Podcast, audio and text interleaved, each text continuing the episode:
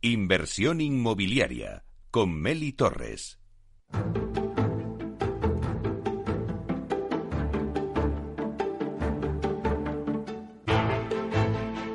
Bueno, pues hoy la entrevista de la semana se la vamos a dedicar a Jorge Valero, que es director de Data y Transformación Digital en AEDAS Homes.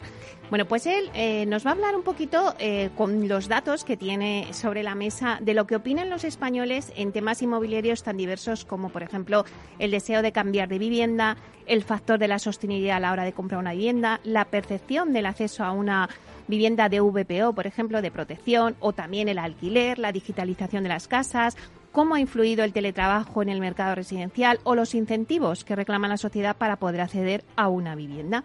Bueno, pues el director de Data y Transformación Digital va a desgranar las grandes conclusiones del observatorio que ha elaborado AEDAS Homes, un nuevo estudio que tiene el propósito de entender mejor la demanda de vivienda, incluyendo por primera vez preguntas sobre indicadores como, por ejemplo, la felicidad. Sí, sí, la verdad es que habéis oído bien, la felicidad, la digitalización y la sostenibilidad para medir su impacto en la decisión de compra de una casa. Para ello, pues han entrevistado a cerca de 4.000 personas de, con una edad entre 25 y 65 años. Y bueno, ya no os voy a contar más porque para eso tenemos a Jorge Valero aquí en el estudio. Le vamos a dar la bienvenida. Hola Jorge, buenos días. Muy buenos días Meli, un placer volver a esta casa. Pues la verdad es que te echamos de menos, así que estamos encantados de que vengas y nos vayas a contar tantas cosas, porque en la introducción ya he contado muchísimas cosas que me vas a contar. Bueno, no sé eh, si me he olvidado alguna, pero para quien se incorpore ahora, ¿Cómo les presentarías el observatorio AIDAS Homes? ¿Qué es y por qué lo hace AIDAS Homes? Bueno, yo creo que aquí lo, importante es pensar que, no hablamos de un estudio eh, suelto, aislado, sino que va a ser periódico y que anualmente vamos a estar actualizando la información, incluso con periodos de actualización entre, eh, intermedios. Em, y es también único porque no nos centramos en entender eh, si el precio o las características de la vivienda eh, son de una forma u otra, sino buscamos entender cuáles son las palancas, cuáles son las emociones que llevan a una familia o a una persona a tomar la decisión de comprar una vivienda y qué activa esas emociones, que es algo que eh, vamos más al plano psicológico más que al plano eh, del, puro producto como tal, ¿no? Cuando viste por primera vez los resultados, ¿qué es lo que más te sorprendió de este sondeo? Pues una de las palancas principales que hemos visto tras este periodo de pandemia ha sido que el teletrabajo ha, supuesto un totum revolutum en muchos de los factores a la hora de, elegir casa. ¿no? Por ejemplo, no solamente ha condicionado, como veremos ahora, el cambio de casa, sino el tipo de vivienda o incluso que ya buscamos viviendas más digitales. Eh, para que nos hagamos una idea con algún número, el 50% de los que teletrabajan más de tres días querría cambiar de casa antes de cinco años y el 35% en dos años. Si nos vamos a Madrid, estamos hablando que de los 3,8 millones de personas que analizamos en el estudio, las personas comprendidas entre 25 y 65 años, 1,4 millones en junio, que es cuando hicimos eh, esta primera oleada, estaría teletrabajando total o parcialmente. El 31% de ellos querría cambiar de casa en menos de dos años. Se ha dado cuenta que teletrabajar y vivir en su actual residencia no es eh, compatible. Eso son más de 400.000 personas. Y si nos vamos a un periodo de demanda corto, podemos estimar que 150.000 eh, personas en menos de seis meses desearían cambiar de casa. Eso es como unir todas las ventas en la Comunidad de Madrid del 2019 y del 2020. Dos años en los que eh, hubo unas 146.000 transacciones y que el doble de personas un año después desearían cambiar de casa, ¿no? Por lo tanto, es una palanca de demanda brutal. Es a mí lo que eh, más me sorprendió del informe y tenemos que ver si en siguientes ediciones el teletrabajo sigue condicionando con tanta fuerza eh, el deseo por cambiar de vivienda. Claro, pero eh, Jorge, ¿por qué dicen los españoles que desean cambiar de casa? Pues igualmente volvemos a, conceptos pandémicos. Eh, por un lado, gente que quiera cambiar de barrio, que se ha dado cuenta que no le gusta el barrio en el que está viviendo gente que ha visto que con el teletrabajo, o bien porque ha habido un aumento en la familia en este periodo de pandemia y su vivienda se ha quedado pequeña, o gente que ha visto que, quiere una segunda residencia, quiere tener un espacio para poder salir, para poder eh, descansar, tomar aire y quiere invertir en una segunda eh, vivienda. Como vemos, son tres palancas muy claras que, eh, si bien no son exclusivas de este periodo, sí que la pandemia las ha impulsado con bastante fuerza. Y por comunidades autónomas, ¿dónde se percibe con mayor fuerza ese deseo de, mudanza y por qué? Pues eh, tenemos identificadas dos principales polos. Por un lado, eh, las Islas Canarias, con casi un 34% de eh, población analizada que desearía cambiar de vivienda, bien para buscar una segunda residencia o para cambiar de barrio, o también porque su vivienda se ha quedado pequeña. Andalucía con un 27%, lo cual es un dato muy importante dada la población andaluza, eh, donde eh, uno de los principales motivos es la mejora económica y volvemos a, puntos pandémicos donde eh, el incremento de la tasa de ahorro ha sido fundamental para poder dedicar más dinero o con mayor fuerza a la compra de una vivienda. Y en tercer punto, un grupo encabezado por Madrid, Murcia y Castilla y León, donde igualmente los principales motivos son tanto la inversión como la mejora económica y la segunda residencia. ¿no? Por lo tanto, esos meses en los que hemos podido, eh, o que la, la, población nos ha manifestado que ha podido ahorrar más, y también lo hemos visto en las estadísticas de, de, del INE y del CIS, hemos visto cómo sí que va a tener una traslación directa en los próximos meses en la hora del número de transacciones, como ya estamos viendo también en las estadísticas oficiales. ¿no? También es verdad que bueno, el tema de la sostenibilidad pues está al orden del día dentro del mercado residencial y también en vuestro observatorio habéis preguntado eh, sobre ello. ¿Qué opinan los españoles de la sostenibilidad en sus casas? Primero, ¿lo entienden? Eh, ¿Buscan ya una casa sostenible? ¿Entienden lo que es la sostenibilidad, los sellos que tiene eh, certificados todas las viviendas? O sea, en realidad el cliente ahora entiende qué es la sostenibilidad y busca. Siempre hemos dicho que al final eh, el cliente lo que busca es ubicación, ubicación y ubicación. Pero ya se empieza a colar esa sostenibilidad entre los deseos del cliente a la hora de buscar una vivienda. Sí, efectivamente. Eh, hay aquí un aspecto importante que me gustaría recalcar. en el estudio no preguntamos directamente por la sostenibilidad, sino que es un indicador que generamos nosotros.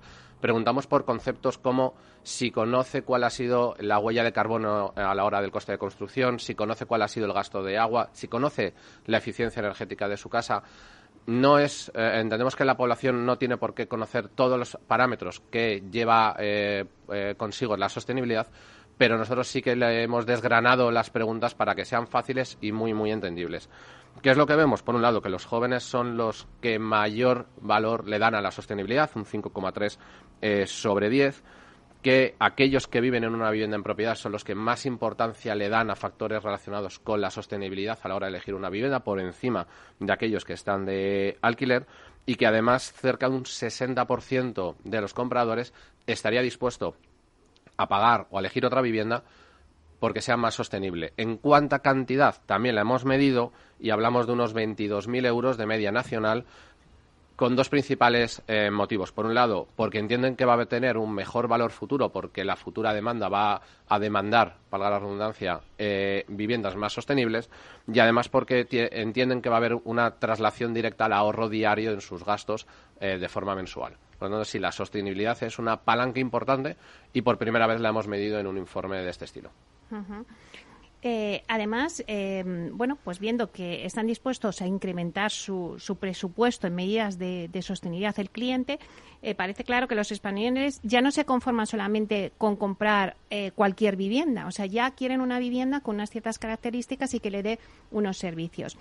Pero en ese observatorio que habéis hecho, Jorge, ¿a qué otros aspectos por ejemplo, el cliente no está dispuesto a renunciar, según vuestro observatorio? Pues eh, pues volvemos al, momento eh, pandémico, ¿no? Eh, ¿Qué nos ha pasado cuando hemos tenido que estar tres, cuatro, cinco meses, 24 horas al día en nuestra vivienda haciendo tareas para las cuales no estaba preparada? Pues que hemos visto que nos faltaba luz natural, por lo tanto la luz natural se ha convertido en un más irrenunciable que hubiera algún espacio al aire libre, jardines, terrazas, balcones, se ha convertido en otro aspecto fundamental y el año pasado lo identificamos como una tendencia, este año vemos que se consolida esa, esa necesidad y a la vez un salón grande. ¿Por qué? Porque hemos visto que no necesariamente necesitamos una habitación para trabajar en casa, sino que con un salón un poco más grande donde podamos eh, extender una mesa de escritorio y una pantalla puede ser suficiente.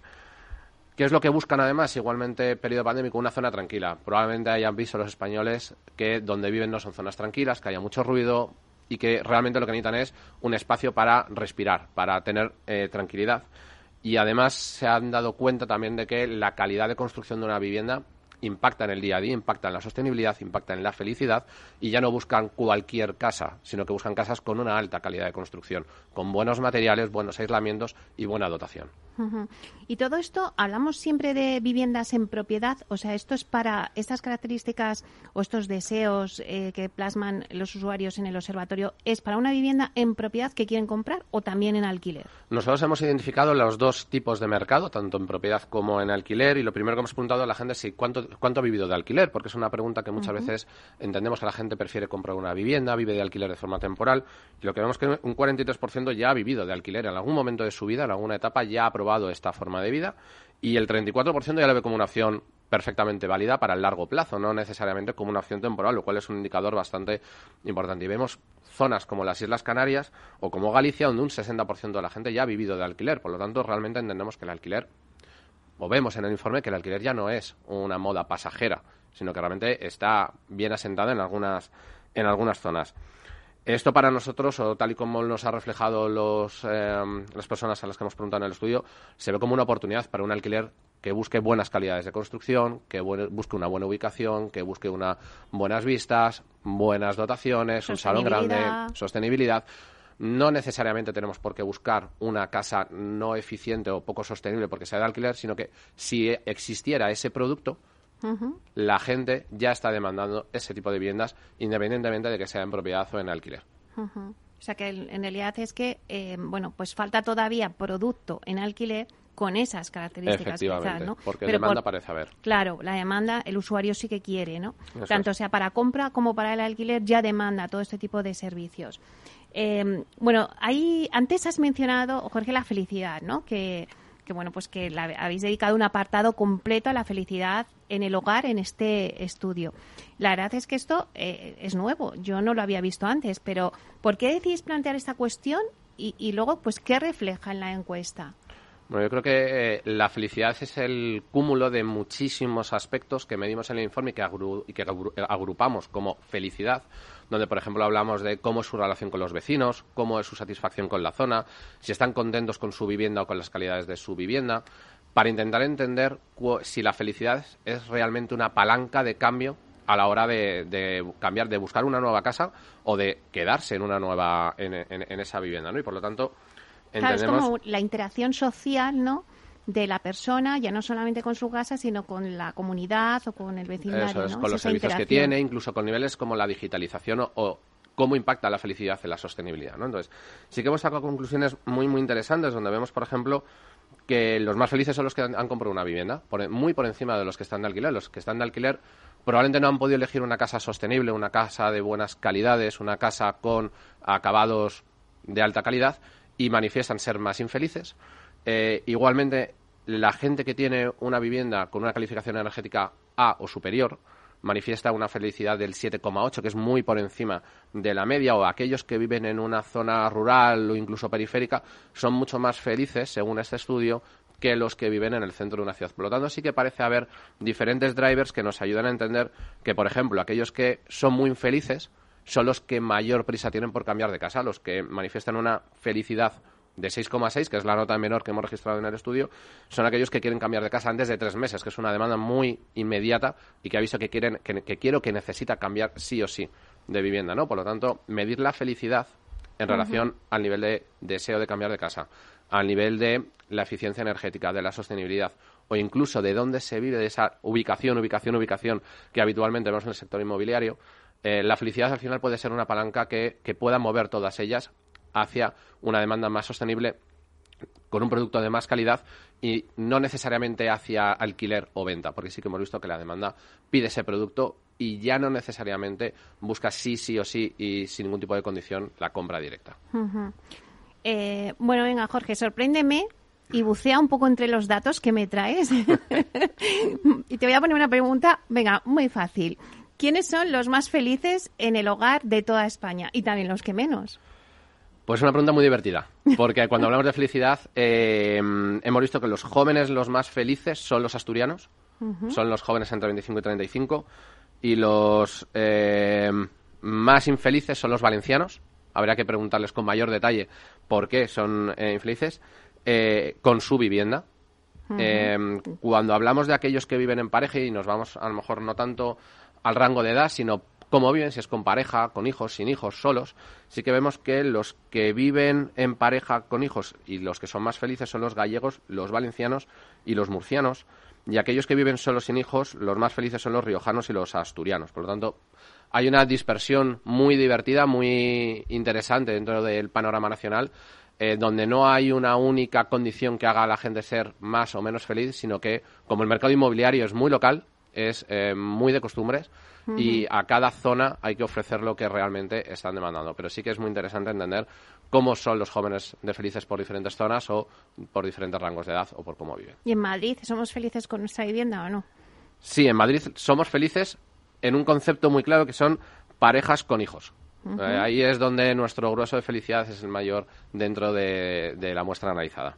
Oye, qué datos tan interesantes habéis sacado en este estudio. La verdad es que por lo menos son novedosos y, también, pues bueno, son agradables de, comentar.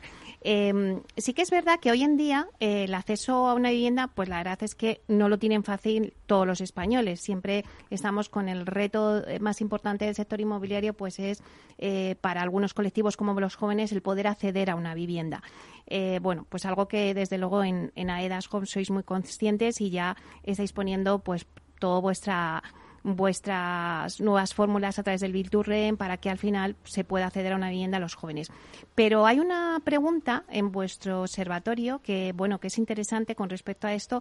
decís, ¿qué medidas crees que te ayudarían a comprar una vivienda? Y sí que me gustaría que nos dijeras un poquito, Jorge, pues cuáles son los resultados que habéis obtenido en esta, en o sea, ¿qué os han dicho, no? Con esta pregunta. Por un lado hemos medido aquellas palancas que una familia, una persona puede activar de forma independiente, que no necesita ayuda institucional para, para, poder llevarlas a cabo y, por otro lado, qué medidas institucionales se pueden llevar a cabo para poder activar a una parte de esa demanda que a lo mejor no está teniendo las facilidades que, que requiere para poder tomar esa decisión, ¿no?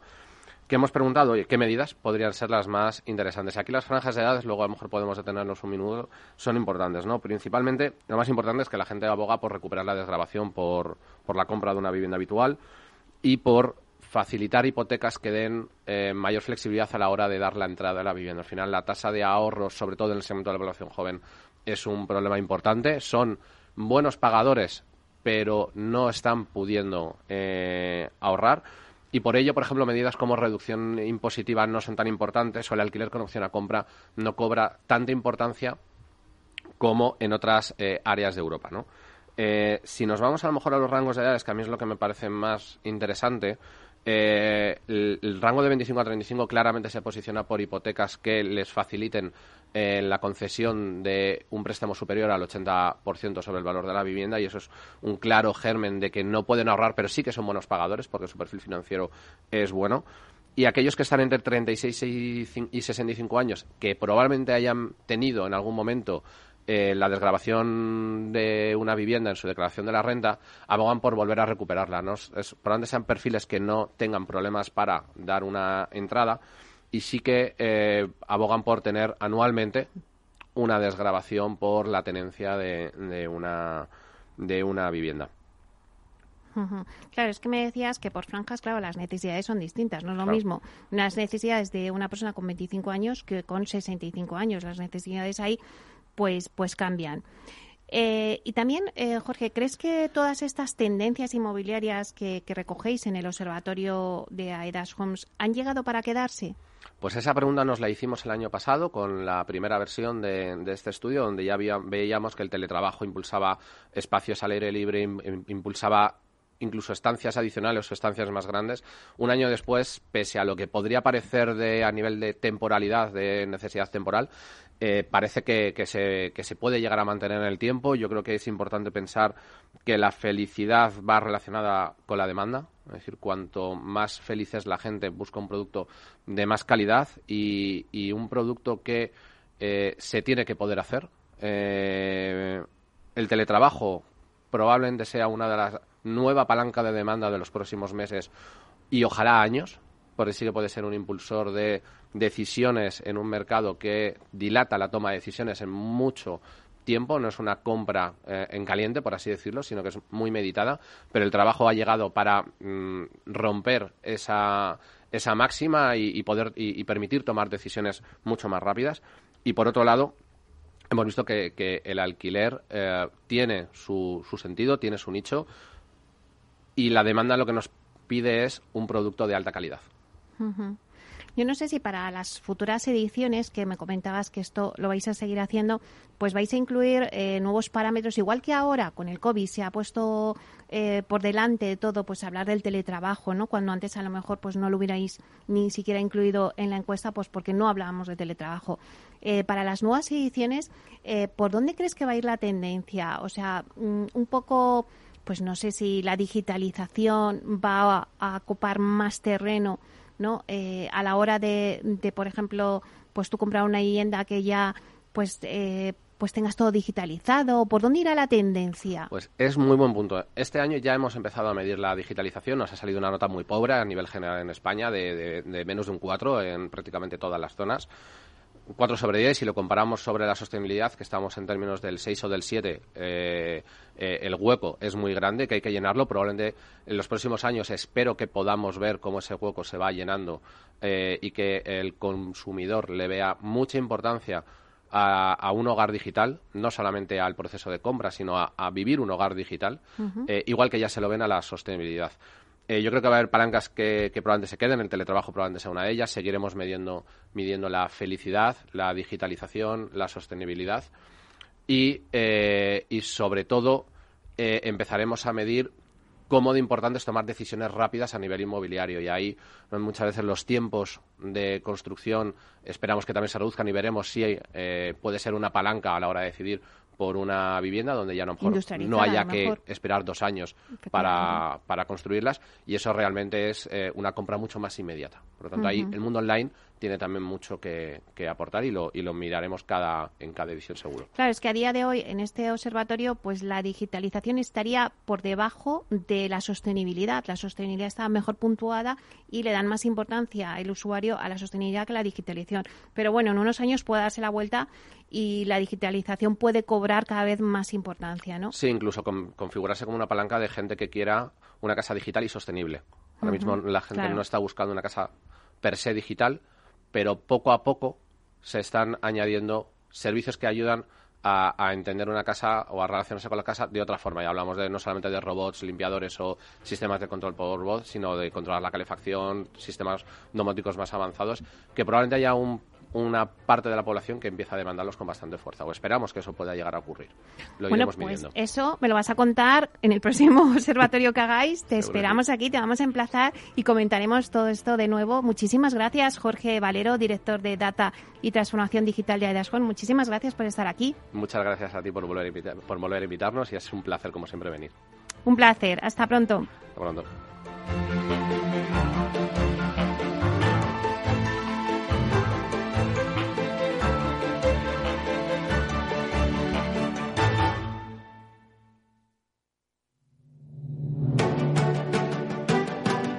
Piscina infinita, una terraza con vistas, un gran salón para invitar a la familia o todo a la vez.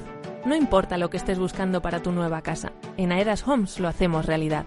Entra en aedashomes.com y sal de la fila de los que sueñan. Aedas Homes, tu casa, por fin. Acción, emoción, pasión Deporte en estado puro todos los días en el balance de la mano de Paco Lloret. Entre las 8 y las ocho y media de la noche, el balance de los deportes en Capital Radio. Escuchas Capital Radio, Madrid 105.7, la radio de los líderes. Metro de Madrid te lleva de forma segura al trabajo, al gimnasio, al retiro un medio de transporte accesible y rápido que te acerca a los lugares y a las personas que más quieres. Ahora y siempre, utiliza el transporte público. Ahora y siempre, muévete en Metro. Metro de Madrid, Comunidad de Madrid. Esto te estás perdiendo si no escuchas a Luis Vicente Muñoz en Capital, La Bolsa y la Vida. Xavier Ferraz, profesor de ESADE. La COVID eh, ha sido una especie de máquina del tiempo, ¿no? Nos ha situado no en 2021, sino en 2031 a nivel de, digitalización. Lo que tenía que haber pasado pues en 10 años eh, ha pasado en, en 10 meses. No te confundas. Capital, la bolsa y la vida con Luis Vicente Muñoz, el original.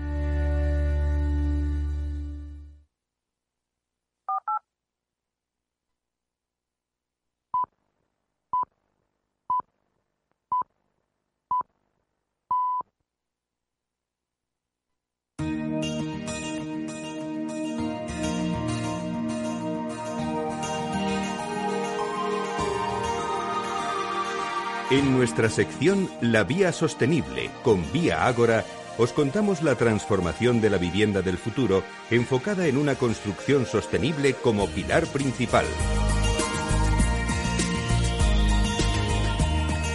Hoy en la Vía Sostenible os vamos a hablar de cómo abordan la digitalización y la experiencia de usuario en Vía Ágora. La crisis provocada por el COVID-19 ha acelerado la transformación del sector que ha tenido que recurrir a herramientas online para seguir con su actividad en un momento complicado. Para hablarnos de todo ello, hoy nos acompaña Jesús Alonso, que es del Departamento de Marketing de Vía Agora. Buenos días, Jesús. Buenos días, Meli. ¿Qué tal todo? Bueno, bienvenido a este espacio y cuéntanos un poquito. El sector la verdad es que ha sabido sacar provecho de los duros meses que hemos tenido de pandemia y las empresas han comenzado a acelerar su proceso de digitalización. ¿Cómo habéis afrontado en Vía Agora esta digitalización? Pues a ver, Meli, a nosotros en concreto este proceso de digitalización, perdón, eh, pues nos ha venido en un momento eh, quizás un poco particular, ¿no? Eh, como sabrán la, mayoría de los oyentes, ¿no? Nosotros salimos al, al, mercado justo en este verano, en el mes de julio, y durante los meses más fuertes del COVID ha sido pues una constante monitorización desde nuestra posición de no tener esa presión, por así decirlo, de que tenemos que estar pues ya de, de cara al público para auditar y ver cuáles son las herramientas más interesantes que hay en el mercado. O sea, como conocerán todos los oyentes, sí que es verdad que la crisis del COVID-19 llegó de pronto y prácticamente pues tuvo que preparar de un día para otro a muchas compañías para afrontar procesos totalmente digitales, ¿no? O sea, visitas virtuales, videollamadas, una serie, una serie de cuestiones que había que afrontar durante, durante este proceso. Entonces nosotros hemos tenido una ventaja, por así decirlo, que nos ha pillado en un momento corporativamente hablando, en el cual nos estábamos preparando para salir al mercado y hemos ido auditando y escuchando mucho a tanto los clientes que hemos ido que hemos ido contactando con ellos o que, o que hemos tenido algún tipo de contacto y sobre todo también observando qué posibilidades había en el mercado para poder dar a nuestros clientes desde, como te decía, desde el mes de julio, una experiencia lo más digitalizada posible y sobre todo adaptada a sus a sus necesidades, que entiendo que es lo más importante. Y hablabas ahora eh, de visitas virtuales, de realidad aumentada, de firma digital. ¿Qué herramienta habéis implementado en Vía Agora?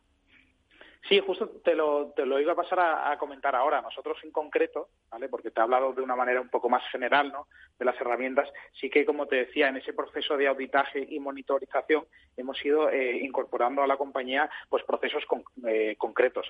Pues, por ejemplo, nosotros a, ahora mismo, si algún cliente quiere, por ejemplo, pide información de alguna de las promociones, eh, el equipo comercial le atiende a través de una visita interactiva. Y esto se hace pensando sobre todo en el usuario. Es una fórmula mucho más, mucho más rápida, mucho más intuitiva, en la cual, ya sea por videollamada o una visita presencial, que la seguimos realizando, pues tiene todo el proceso y toda la información necesaria a través de un tour, ¿no? no eh, hemos un poco descartado este, pues el clásico, ¿no?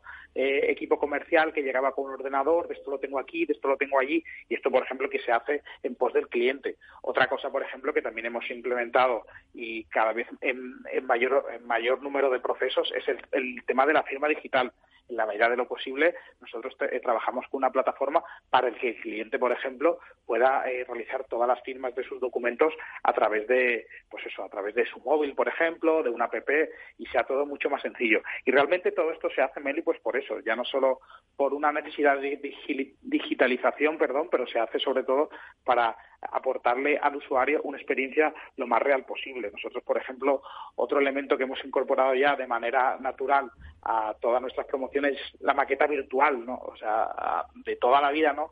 Lo que es una, bueno, en un proceso comercial, una promotora, pues ibas a la caseta de ventas, ¿no? Y te encontrabas una, una maqueta, ¿no? Bueno, pues entendemos que por las necesidades actuales de, de nuestros clientes, pues es mucho más interactivo, mucho más, llega mucho más, pues una maqueta virtual, que por ejemplo colgamos en nuestra web y el cliente puede jugar, puede ver, y por lo tanto cuando llega al proceso de visita tiene la información mucho más interiorizada. Y esos son algunos ejemplos, y nosotros como compañía estamos siempre un poco observando, viendo qué posibilidades hay y sobre todo, súper importante esto, Meli, escuchando al cliente. ¿Y ha habido, Jesús, un cambio de hábitos en el comportamiento de los consumidores a la hora de adquirir una vivienda? Sí, además, sin duda, yo creo que esto se ve el, el punto de inflexión por si tenemos una visión cronológica, sin duda ha sido el tema del COVID-19, ¿no? Históricamente el proceso de compra de una vivienda era como muy reticente, ¿no? A, quizás a ciertas herramientas, ¿no? Sí que eh, hemos ido viendo en el, a lo largo de los años una digitalización progresiva y cada vez que todo tiende más al online, pero sí que el cliente, pues, eh, de pronto llega una, una crisis que a todos nos cambia un poco el paso y ha hecho que haya, pues, eh, ciertas herramientas que ya están totalmente eh, automatizadas e interiorizadas, pero que hasta entonces no tanto. Por ejemplo, el tema de la videollamada. ¿no?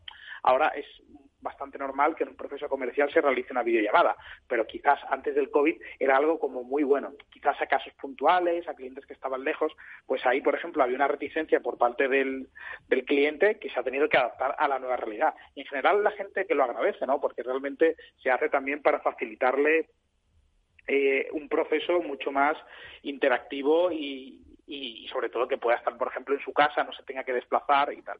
Y, nosotros también como compañía lo que sí que hemos eh, detectado que al fin y al cabo como todo se vuelca más hacia el online y el cliente está más eh, tiene más eh, permisividad, está más táctil, por así decirlo, a lo, al online, pues eh, las estrategias que hay que desarrollar desde, desde dentro, ¿no? En, referencia a marketing digital, a intentar llegar a, ese cliente que le puede interesar tu producto, pues sí que se han, se han desarrollado mucho más y, y, y tienen que ser mucho más finas. Entonces, ahí, por ejemplo, intentamos cubrir eh, esa reticencia, por así decirlo, que puede tener un cliente, intentamos llegar con la información lo más clara posible y lo más interactiva posible para que realmente pues pueda, pueda pedirnos información o pueda contactar con nosotros o pueda realizar una visita. Háblanos más en detalle de la experiencia de usuario en Vía Agora. Pues mira, Meli, eh, en concreto, bueno, el concepto experiencia de usuario, como conocerán muchos de, nuestros oyentes, pues hace realmente eh, mención a, a, qué manera, ¿no? A de, en, qué fórmula, eh, pues un, usuario, nunca mejor dicho, un cliente, interactúa con un producto o con una marca, ¿no? Cómo la percibe, en qué soportes la ve, si por ejemplo quieres dar un paso más, pedir información, por qué canales puede, puede utilizar. Y en este caso en Viagora este concepto lo utilizamos mucho, o sea que lo cuidamos muchísimo, ¿no? Desde el desarrollo de nuestra compañía eh, y además eso desde dirección eh, es un mensaje que está muy claro, eh, el cliente es el centro de nuestro proyecto, ¿no? Y intentamos cuidarlo siempre. Entonces, pues en este caso, nosotros la experiencia de usuario la intentamos medir, la intentamos eh, poner lo más lo más eh, adecuada posible para que para que ese usuario para que ese cliente pues eh, que la percepción que tenga del proceso de compra sea muy positivo. Y hablando de cosas concretas por ejemplo eh, nosotros intentamos ya te digo a través de una serie de fórmulas de encuestas de, de, satisfacción de intentar de facilitarle canales de comunicación al cliente intentamos recoger ese feedback para mejorar precisamente eso la, la experiencia de usuario. Y al fin y al cabo la experiencia de usuario es que por ejemplo un cliente si percibe un anuncio o percibe algún tipo de información, pues ese teléfono esté disponible, esté habilitado, que posteriormente si yo pido, por ejemplo, información a través de una página web o de, un, o de una página de inmobiliaria, como pueda ser Idealista, Fotocasa, Pisos.com, pues automáticamente recibe una respuesta con más información. Todo eso favorece que la experiencia de usuario sea súper positiva y nosotros, ya te digo, la cuidamos y la valoramos mucho sobre todo eso, para que nuestro cliente esté feliz, esté contento y reciba en todo momento y en cualquier momento, nunca mejor dicho, toda la información posible. Claro, y entonces Jesús, los conceptos de sostenibilidad y digitalización están estrechamente ligados. ¿De qué forma se retroalimentan en la compañía? Pues mira, o sea, eh, además esta pregunta es muy interesante que, me la formules, Meli, porque realmente, o sea, son dos conceptos que, bueno, en primer lugar, para Viagora son parte de los de, los conceptos fundamentales de nuestro proyecto, ¿no? O sea, la digitalización la tenemos como un elemento fundamental dentro de la compañía y la sostenibilidad igual. Y son además dos, dos, dos términos que están eh, estrechamente ligados. O sea, todo lo que implique digitalización, pues de una manera indirecta también implica sostenibilidad. Si, por ejemplo, eh, nosotros ahorramos una cantidad ingente de material eh, impreso o, físico y lo, y lo digitalizamos, ahí, por ejemplo, estamos ahorrando en costes de papel, en costes de tinta, pues ya de entrada hay una serie de ventajas intrínsecas. Y, no solo eso, sino que sino mucho más. Y la, digitalización nos permite, como te decía antes, dar una experiencia mucho más real y que probablemente también eh, pues implique un ahorro en sostenibilidad y que, y que obviamente son conceptos que están, que están muy ligados. Para nosotros son súper importantes y ya te digo, o sea, son dos elementos que van de la mano y que gracias a Dios ayudan a conseguir los objetivos de, la compañía. Y ya para terminar, a tu juicio, eh, Jesús, ¿qué retos crees que tiene el sector en materia de digitalización? Eh, pues nosotros tenemos como sector inmobiliario un reto fundamental y, que yo creo que poco a poco iremos buscando fórmulas para poder cubrirlo y poder alcanzarlo, que es el de poder cerrar el proceso completo de compra de una manera online o digital. O sea, eh, sí que es verdad que en esto que se ha avanzado mucho, como te decía antes, eh, hay herramientas eh, digitales que favorecen que ciertas ciertas partes del proceso o ciertas cuestiones que antes eran puramente físicas, ¿no? Pues oye, el que la primera visita o comparte un plano o quiere información de las formas de pago, se puede digitalizar, pero al fin y al cabo estamos hablando de un proceso que es súper importante para la mayoría de las familias. Estamos hablando que es una de las compras más importantes probablemente de la vida de, una persona, ¿no?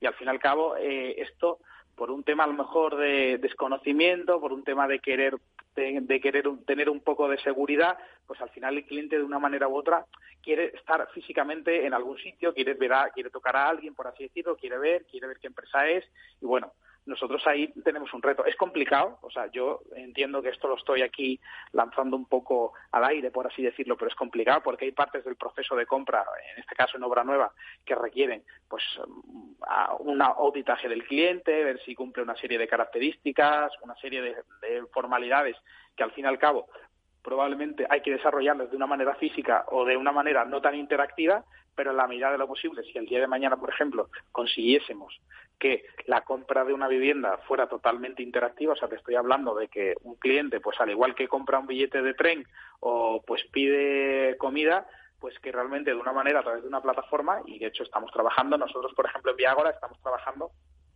para desarrollar y estamos cerca ya de, de poder lanzarla pues una, una plataforma para nuestros clientes para que puedan hacer muchísimas gestiones por ahí, gestiones posteriores de subir documentación, de consulta, de tal. Pues todo eso favorece, ¿no? Pero claro, eh, cerrar lo que es todo el proceso y poder realmente decir abiertamente que tú puedes contactar a través o puedes ver en una página web una vivienda que te gusta y puedes cerrar todo el proceso de una manera digital es uno de los retos. Entonces, bueno, poco a poco se irán avanzando. Eh, hay herramientas que, que ayudan a ello. De hecho, por ejemplo, en el sector, sobre todo Bill to en el sector del alquiler, sí que he visto que, bueno, y muchos de los oyentes que lo conocerán, ¿no? Que se están intentando también, a través de pasarelas de pago y otras fórmulas, intentar facilitar esto que estoy comentando, para aún así nos queda. Yo creo que el sector inmobiliario en general tenemos que plantearnos eso, no como reta a corto plazo, porque también es verdad que burocráticamente y legalmente hay una serie de cuestiones que hay que cumplir y que son complicadas realizarlas a través de plataformas digitales, pero quizás a, medio plazo poder ofrecer una experiencia totalmente interactiva y cerrada y que el cliente pueda, pues lo que te decía, ver una vivienda, hacerlo todo online, incluso comprarla si, y estando, por ejemplo, a mil kilómetros de distancia. Bueno, pues muchísimas gracias, Jesús Alonso, del Departamento de Marketing de Vía por contarnos todo este mundo de herramientas online y digital. Muchísimas gracias. Gracias a ti, Meli. Buen día. Un abrazo.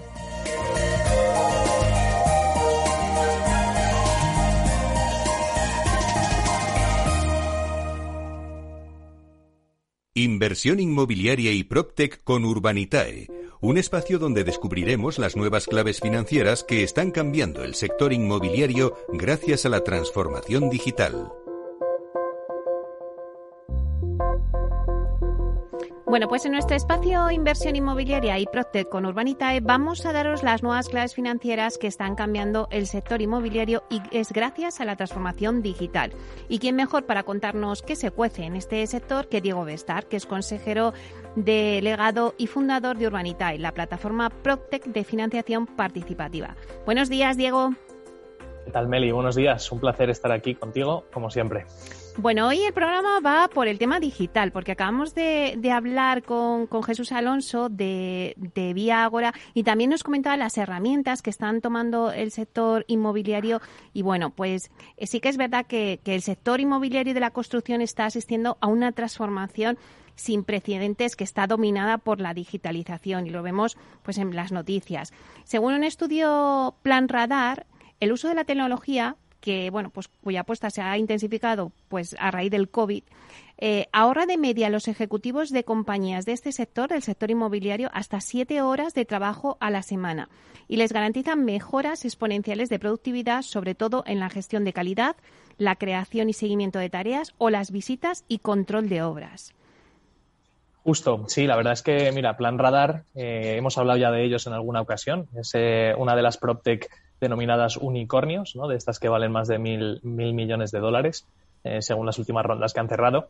Eh, bueno, pues Plan Radar ha, organizado una, una, encuesta a más de 3.000 ejecutivos europeos de, del sector inmobiliario. Esta la hizo en el 2020, a finales del 2020. Y, y, bueno, básicamente lo que salió a la luz, porque en estas encuestas a ti te preguntan, oye, ¿la tecnología juega un papel relevante en tu compañía? Y todo el mundo dice que sí. ¿No? Hmm. Sí, sí, claro, juega un papel muy relevante, pero luego cuando entran en harina, ¿no? Cuando entran a ver, oye, esto eh, juega relevante, pero ¿cómo, no? ¿En cómo lo aplicas? Pues eh, la verdad es que en esta encuesta sí se vio claramente los, eh, bueno, pues las soluciones tecnológicas que estaban despuntando, que, bueno, las soluciones consideradas PropTech, ¿no? Al final, los encuestados, los ejecutivos, eh, el 87% de los encuestados dijeron que el PropTech estaba influyendo mucho en la gestión de calidad de las obras, en lo que es el proceso de la promoción y la obra. El 79% dijo además también que estaba ayudando a nivel muy práctico en la creación y seguimiento de tareas del día a día de, lo que es eh, los proyectos y luego también las visitas y control y el control de las obras. Que todas estas partes al final, si nos fijamos, son muy de los técnicos de la obra y no tanto de los del personal o los equipos que están a pie de, a pie de obra, ¿no? Al final, pues oye, la gestión de calidad, el seguimiento de tareas, la visita y control de obras, todo esto es lo que hace el director técnico, lo que considero, lo que aquí en España llamamos el aparejador, ¿no? Eh, o, los técnicos de la obra, los arquitectos, etcétera.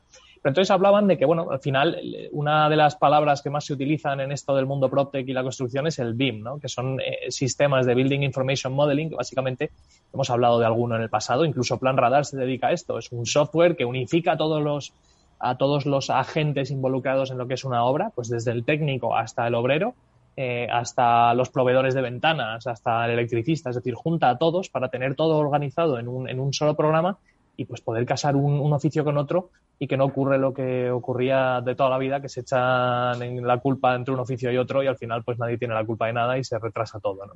Hmm. Eh, pero bueno, básicamente también lo que dicen en esta, en esta encuesta, aparte de que sí que les está afectando positivamente el PropTech en estos tres puntos que hemos hablado, es que los que se están quedando un poco fuera siguen siendo los equipos de profesionales que hay a pie de obra, ¿no?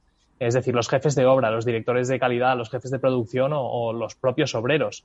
Eh, y, bueno, pues la idea es que poco a poco se vayan incorporando en este tipo de proyectos y que dejen de comunicarse por WhatsApp o, por escrito, ¿no? Con los informes que se hacían antiguamente por escrito y que, se incorporen todos a, los sistemas BIM que hace que todo sea mucho más eficiente y, como decía antes, pues les ahorra una media de siete horas a la semana a los ejecutivos de estas compañías. Bueno, hablábamos ahora mismo de esta Protec Plan Radar, pero la verdad es que el sector de las Protec vive un momento de apogeo total en España. En los últimos meses, al calor de la recuperación del mercado inmobiliario tras la pandemia, pues varias empresas eh, han consolidado su crecimiento, hacia, han surgido nuevas startups, otras pues han captado recursos, han hecho rondas de financiación.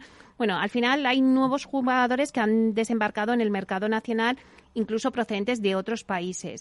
Eh, claro, ¿cómo se está creando este panorama de las Protec? Bueno, pues al final lo que ha ocurrido es que lo hablábamos hace ya bastante tiempo, ¿no? El año pasado tú y yo, eh, la aceleración de lo obvio. Es decir, mm. el COVID lo que ha hecho es acelerar la, la, bueno, la adopción de, de, las nuevas tecnologías ha obligado a muchos a tener que pasarse a, utilizar nuevas tecnologías cuando estaban eh, bueno, pues resistiéndose un poquillo al cambio. Eh, el COVID nos ha obligado a todos a, adaptarnos, ¿no? Y, al final se ha visto también en que hay lo que denominamos COVID winners, es decir, hay eh, empresas de tecnología que estaban en sectores que estaban siendo reacios a adaptarse que al final el COVID lo que ha hecho es acelerarles mucho. Eh, por ejemplo, en el caso de Urbanitae, como sabes, el apetito inversor de, de los inversores ha acelerado muchísimo eh, la adopción de nuestro modelo de negocio. ¿no?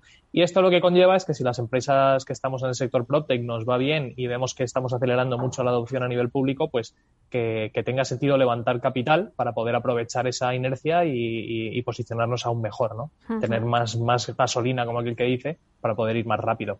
Y en este sentido, pues hay startups como Urbanitae, como la nuestra, que, hemos levantado una ronda durante el 2020. Housefy cerró una ronda de 10 millones de euros el mes pasado. Eh, Ukio levantó 9 millones de dólares hace unas pocas semanas. Casavo, una italiana eh, que básicamente es un iBuyer que compra la vivienda en cuestión de 7 días, ha conseguido 200 millones de euros en marzo. Eh, por ejemplo, que es otra, otra startup española, eh, basada en Barcelona, también está a punto de, abrir una ronda nueva. Entonces, bueno, pues la duda, la gran duda en, estos ciclos es, ¿hay mercado en España para todas estas propuestas? ¿no? Eh, y leía un artículo. Ahora que estabas diciendo, Diego, Spotajón, eh, hace poco también, que se dedican también al alquiler, ha dicho que acaba de levantar 25 millones de, euros en una ronda de financiación. Totalmente. Mira, Spotajón ha levantado una ronda de 25 millones, es un claro COVID winner, de hecho ellos se, se denominan así ya directamente. Eh, y bueno, pues Spotahome es una, empresa, por ejemplo, que durante la pandemia, la crisis del COVID, pues tuvo que reestructurarse de forma bastante notable, pero que eh, dada esa, esa estructuración, pues la verdad es que han logrado crecer mucho y, llegar al break-even, ¿no? Al final ya son, es una empresa rentable y esto les ha ayudado a, levantar esos 25 millones que, comentas, ¿no? Al final, Spotahome, para que nos hagamos una idea, eh, se, se, fundó en el 2014 y ha levantado más de 80 millones de euros desde su inicio. Eh, y, de, y de players, o sea, de fondos de capital riesgo como Kleiner Perkins, que es uno de los fondos más importantes en, Estados Unidos. O sea que no es solo entre los fondos españoles europeos, sino que ya pues PropTechs españolas como Spotahome están, eh, están atrayendo a, fondos muy grandes como el americano Kleiner Perkins. Así que bueno, eh, esta ronda además de Spotahome que comentas se, se cerró en pleno, en pleno COVID. O sea que no, no es que tuviera que esperar a que pasara todo el la crisis para, para poder animarse a, cerrar una ronda, sino lo hizo durante el 2020, eh, parte de esa ronda y la segunda parte ha entrado ahora, pero lo hicieron en pleno COVID, con lo cual, bueno, el COVID ha sido, ha sido realmente positivo para el sector PropTech y el sector de tecnología en general. Pero eh, también, bueno, en medio de, todo el tema de la crisis provocada por el COVID, también es, eh, ha ocurrido lo contrario. Eh, ha habido inmobiliarias que, bueno, pues por tema de ERTES, de cierres de, pues de movimientos de directivos, incluso operaciones corporativas que al final han hecho que la inmobiliaria, eh, bueno, se convierta o pase al otro lado y, se ha convertido en una Proctec. Y te hablo del caso de la catalana MK Premium, que, ha sido ese caso, ¿no? Que al final, pues se ha convertido en una Proctec. Era una inmobiliaria y ha pasado al otro lado. Sí, es un caso curioso porque MK Premium básicamente era una, empresa de, flipping inmobiliario. Flipping viene a ser pues comprar una vivienda para darle un lavado de cara muy rápido y, venderlo eh, por un poquito más de lo que te costó. Eh, y bueno, pues hacer muchas operaciones con, márgenes pequeñitos, pero muchas que hacen que, sea un volumen, ¿no? Y básicamente ellos eran una empresa tradicional con una plantilla de, 25 empleados. Eh, tenían oficinas en Barcelona, Madrid e incluso en, en Portugal. Y básicamente estos 25 eh, empleados pues tenía un, tenía un equipo grande de, comerciales que denominaban flippers, que básicamente barrían el mercado para encontrar edificios en venta, eh, pisos en venta, etcétera. Claro, llega la pandemia, todo el mundo confinado y esta empresa venía creciendo muy, muy rápido. ¿eh? Estaba en, una fase de crecimiento tremendo utilizando un sistema tradicional que es comerciales en la calle. ¿no? llega el COVID, se cierra todo y dicen, ¿qué hacemos ahora? ¿no? entonces, básicamente llegó un, un, family office, les ha comprado y, han tenido que reestructurarlo todo y pasar de ser una empresa que tenía muchos comerciales buscando activos a, contratar a, un equipo de informáticos y un equipo de desarrolladores que les montara una, herramienta para barrer el mercado de forma eh, tecnológica, de, forma digital, es decir, una barrida automática por, robots creados eh, propios y que además se ponía en contacto, es decir, un robot literalmente llamaba a los vendedores de esos activos para ver si estaban interesados en, el precio que podían ofrecer. Entonces, esta herramienta básicamente les hacía un barrido inicial de todo lo que antiguamente hacían en, persona y ha, permitido que, con un equipo mucho más pequeño y mucho más eficiente estén produciendo más que nunca. Entonces, bueno, es verdad que, como hablábamos antes, ¿no? Lo han, lo han hecho a la fuerza, porque el COVID nos ha forzado, pero se han adaptado y han creado una tecnología propia nueva que les convierte en PropTech, vamos, con todas las, de, con todas las letras de, la palabra. Bueno, vamos a hablar de Urbanita, eh, Diego. Eh, esta tarde a las 5 eh, hacéis un nuevo webinar y esta vez para aclarar las dudas que pueda haber en torno al proyecto que tenéis abierto en Villa de Vallecas con los inversores, que hacéis estos webinars con los inversores, ¿no?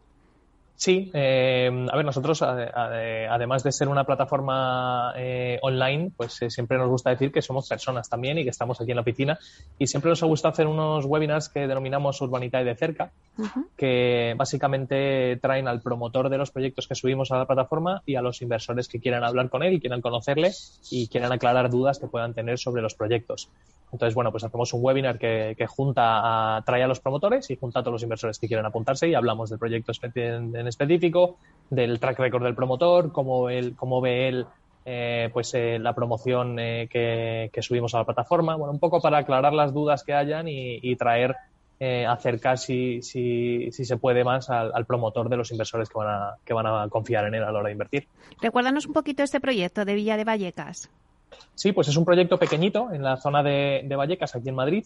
son 10 viviendas. Es un solar que ya tiene licencia de obras eh, y, está listo para empezar a, construirse. Y básicamente estamos entrando en sociedad con el promotor, aportando el capital necesario para comprar lo que queda de suelo y para poder construir. O sea, estamos levantando todo el dinero necesario para llevar la, obra a su, a su fin.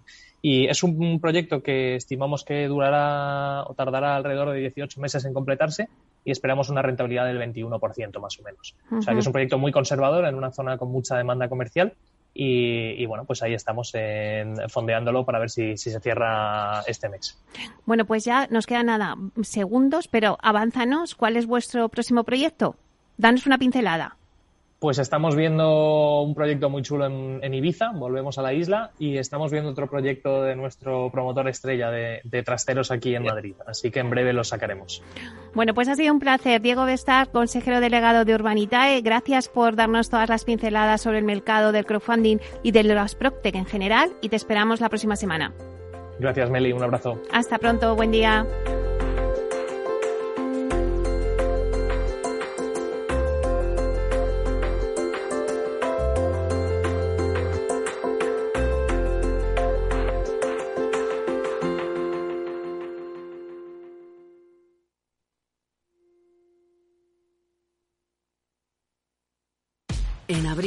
Aguas Novi.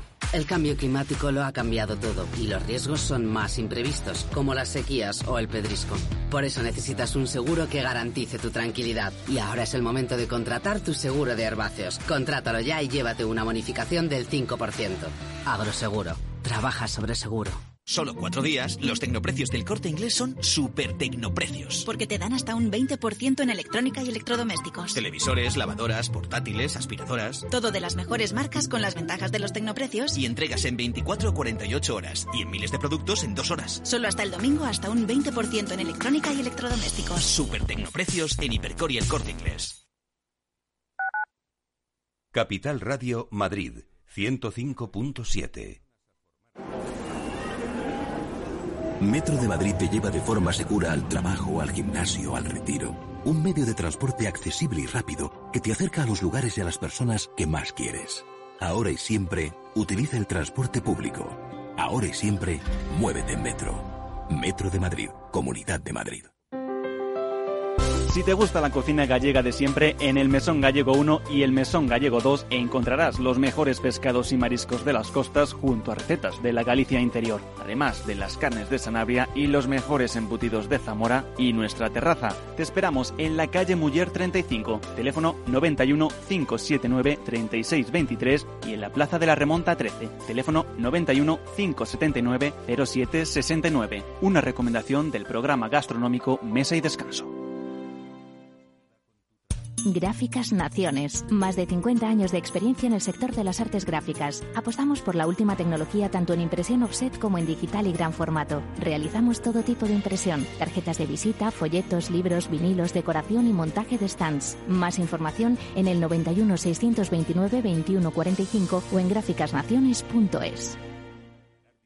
Disfruta de la mejor cocina gallega en Montes de Galicia. Todo un clásico moderno en el barrio de Salamanca. Disfruta de la variada dieta atlántica, de las mejores carnes y pescados tratados con respeto y transparencia y regados con una de las mejores bodegas de la zona. En grupo, en familia o en pareja, Montes de Galicia te ofrece el espacio perfecto en cada ocasión.